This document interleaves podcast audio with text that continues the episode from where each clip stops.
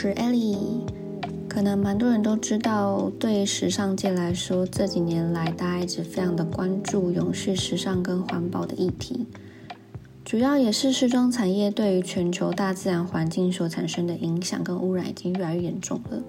已经是他们首当其冲需要去面对的问题。那如同标题所说，不知道大家有没有听过时尚公约，原文叫做 Fashion Pact。这个公约主要由现任的法国总统提出，然后由奢侈品的龙头集团 c a r i n g 率先发布，大概已经一年多的时间。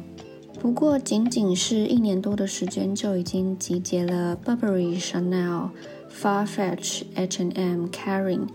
等六十多间时尚产业公司。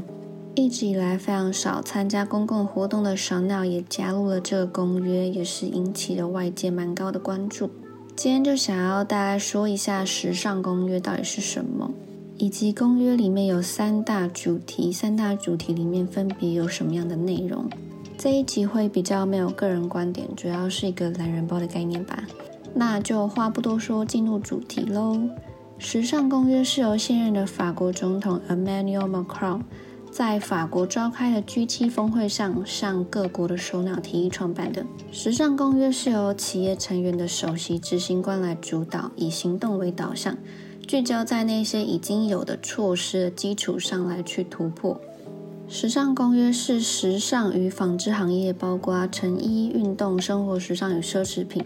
企业的全球组织，它致力于三大主题的重要核心目标。三大就是第一气候，第二是生物多样性，第三是海洋保护。那刚刚有说，大概一年的时间，时尚公约就已经有超过六十家企业成员，覆盖了整个时尚产业超过三分之一的领域。公约旨在通过量化效应来创造巨大的影响力。这六十多间企业遍布不同行业及十四个国家，总共有超过两百多个品牌。成员的多元化和覆盖面已经是确保了实现线上到线下整个影响力。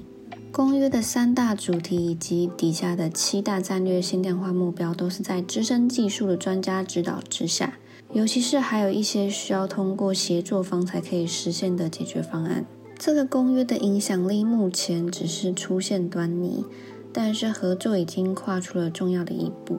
包括设立运营的框架、制定数字化的 KPI，以及评估共同的影响力。和刚刚所说的，在技术丰富的行家的专业指导之下，展开了多样性的合作项目。为了评估项目的进展状况，以及指导企业成员的行动，时尚公约还有借助 BCG 波士顿咨询集团的战略性报告技术。替这三大主题都制定了数字化 KPI。接下来就大概说一下这三大主题里面大概有什么内容。第一个刚刚所说的就是气候。时尚公约的企业成员都致力于落实气候的科学基础减量目标，力争在二零五零年前实现净零碳排放。具体的行动是第一条落实联合国时尚产业气候行动的宪章各项原则。第二点是在二零二五年要实现采购量中对于环境影响较小的材料来源，这个采购要占比达到百分之二十五。第三点是到二零二五年实现能耗百分之五十的来自可再生能源。大部分的企业已经有分别采取不同的行动来减少温室气体的排放。目前，公约成员已经总计有减少排放了大约三十五到四十五万吨的二氧化碳，并在改用对环境影响较低的原材料方面也有取得重大的进展。例如说，报告中使用的棉花已经有大概百分之四十是对环境影响较低的原材料。呃，大概三分之一的公约企业成员有望可以在二零二零年中实现能耗百分之五十来自可再生能源。再来，第二个是生物多样性。生物多样性的问题在时尚产业中受关注的时间不是太久，但是对依赖自然资源的企业而言非常的重要。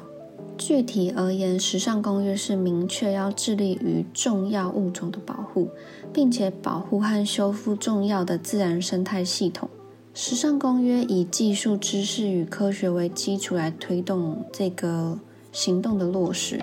并且和 Conservation International 组织的三大主要目标开始展开合作。第一点是企业成员制定未来两年内精细的单独与合作行动计划。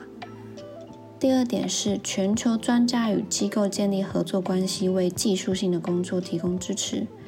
第三点是寻求科学分析与方法的支持，来帮助实现生物多样性方面取得的成果。为了落实首批的行动，时尚公约的成员主要和环保领域的各项专家与机构一起召开了一个网络研讨会，叫做 Natural of Fashion，探讨如何就生物多样性绘制供应链蓝图。为保护大自然制定科学基础减量目标和制定维护生物多样性战略等问题。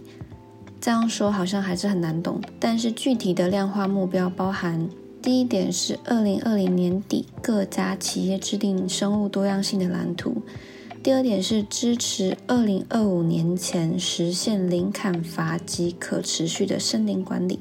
报告指出，百分之五十的公约企业成员开始受到启发，积极的做出承诺或是落实行动来防止森林的砍伐。再来，第三大主题是海洋。在海洋的主题之下，时尚公约首要关注的领域是消除包装中会被定义为有问题及不必要的塑料产品，包括塑胶袋的包装、衣架、消费品包装和零售包装等等。